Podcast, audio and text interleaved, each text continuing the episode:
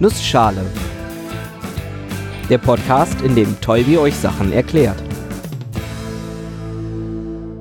Guten Morgen und willkommen zu einer neuen Episode des Nussschale Podcasts.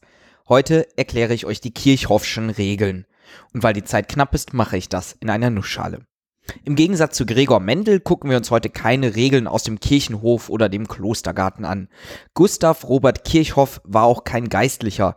Er schlug früh eine wissenschaftliche Laufbahn ein und war ein Schüler von Gauss, dem Menschen, an dessen Namen man in einem wissenschaftlichen Studium nicht vorbeikommt, weil nahezu alles nach ihm benannt ist. Schauen wir doch mal, was nach seinem Schüler, dem Herrn Kirchhoff, benannt wurde. Im Prinzip beschreibt Kirchhoff ähnliche Probleme wie vor ihm oben. Ohm, nachdem der Widerstand benannt ist, schaute sich das Verhältnis von Strom, Spannung und Widerstand an. Und damit wird auch klar, worum es in dieser Episode geht. Stromkreise.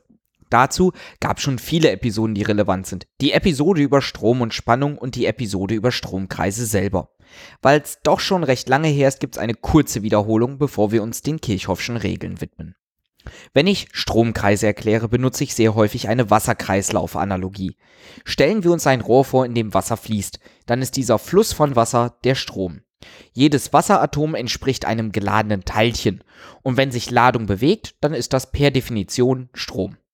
Aber natürlich fließt das Wasser nicht einfach so. Ich muss das Rohr ein wenig schräg halten. Halte ich es an einem Ende höher, kommen die Wasserteilchen in den Fluss und es fließt ein Strom. Hier also ein Wasserstrom vom oberen Ende zum unteren Ende.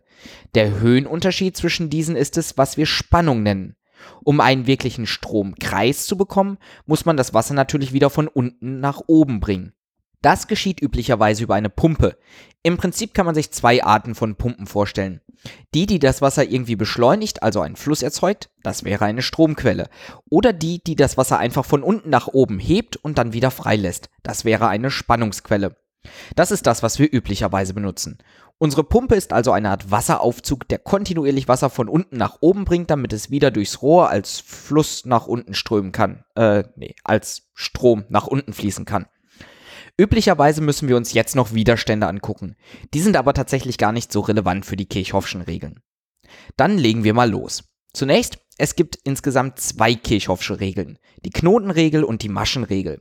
Beide sind eigentlich recht simpel zu verstehen, aber grundlegend wichtig für die Beschreibung von Stromkreisen. Insbesondere von komplexeren Stromkreisen. Komplexer bedeutet in diesem Fall vor allem, wir haben Knoten und Maschen, bei denen wir die Regeln anwenden können. Knoten sind Verzweigungen, quasi zwei Rohre, wo das Wasser entweder durch das eine oder das andere weiterfließen kann. Quasi eine Vergabelung, eine Aufgabelung.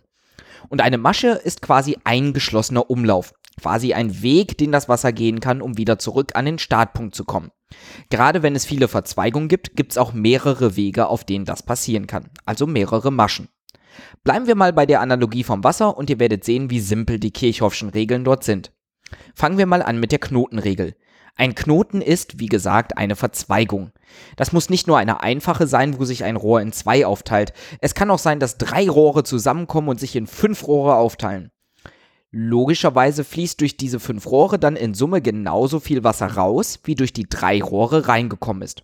Und das ist auch schon die Knotenregel. An einem Knoten fließt genauso viel Strom raus, wie reinkommt. Oder wenn man alle ausfließenden Ströme mit negativem und alle einfließenden Ströme mit positivem Vorzeichen nimmt, kann man sagen, die Summe der Ströme in einem Knotenpunkt ist null. Total simpel, oder?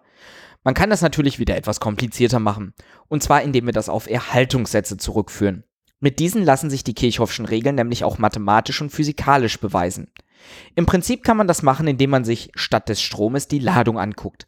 Betrachtet man den Strom für einen festen Zeitraum, dann ist das genau die Ladung. In unserer Analogie quasi die Anzahl der Wasseratome, die in dieser Zeit in den Knotenpunkt reinkommen bzw. rausgehen.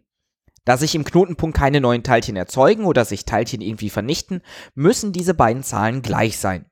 Oder fancy formuliert, in einem elektrischen Stromkreis gibt es weder Senken noch Quellen für elektrische Ladungen. Die Maschenregel funktioniert ganz ähnlich. Stellen wir uns unseren Stromkreis mal als Wasservergnügungspark vor. Es gibt mehrere Aufzüge nach oben und dann kann ich zwischen verschiedenen Wasserrutschen wählen, die alle unten in einem Becken direkt neben dem Aufzug landen. Die Maschenregel betrachtet jetzt einen komplexen Rutschzyklus. Sprich, ich rutsche und fahre den Aufzug hoch oder umgekehrt. Das ist eigentlich egal, Hauptsache ich lande wieder am selben Ort. Dann besagt die Maschenregel, dass ich im Vergleich zu vor der Runde genau die gleiche Höhe habe. Oder im Stromkreis, wenn ich eine Masche durchlaufe, dann ist die Spannung über dieser Masche gleich Null. Die Höhendifferenz in einem geschlossenen Kreis ist Null. Alles, was ich zum Beispiel durch eine Wasserrutsche an Höhe verliere, muss ich durch einen Aufzug wieder rausholen. Hier kommen dann auch Widerstände ins Spiel, weil sie es eigentlich sind, wo wir Spannungsabfall beobachten können. Aber wir nehmen jetzt einfach mal an, dass unsere Rutsche einen kleinen eigenen Widerstand hat. Die Maschenregel besagt also, dass in einer geschlossenen Masche keine Spannung abfällt. Und auch das klingt irgendwie logisch. Und auch das lässt sich mit einem Erhaltungssatz begründen. Guckt man sich beispielsweise statt der Spannung die Energie an, dann gilt der Energieerhaltungssatz. Die Spannung und Energie sind sehr eng zusammenhängend, deshalb lässt sich das recht einfach machen. Im Prinzip sind diese beiden Regeln augenscheinlich recht banal. Durch ihre konkrete Formulierung lassen sich jedoch weitere Berechnungen und Überlegungen ableiten, die man für die Analyse von Stromkreisen nutzen kann. Die Regeln für Spannungsteiler und Stromteiler zum Beispiel, die geben an, wie genau sich der Strom aufteilt oder die Spannung.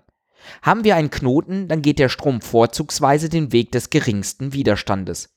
Diese Regeln habe ich schon mal in der Episode über Stromkreise erklärt und die Kirchhoffschen Regeln bilden die Grundlage für diese. Nochmal zusammengefasst, in einem Stromkreis gibt es Knoten und Maschen. An jeder Verzweigung, an jedem Knoten fließt genauso viel Strom rein wie raus. Und über einer Masche, also einem geschlossenen Umlauf, fällt keine Spannung ab. Es kommt nichts hinzu oder wird an Spannung verloren. Und damit mal wieder vielen Dank fürs Zuhören und bis zum nächsten Mal.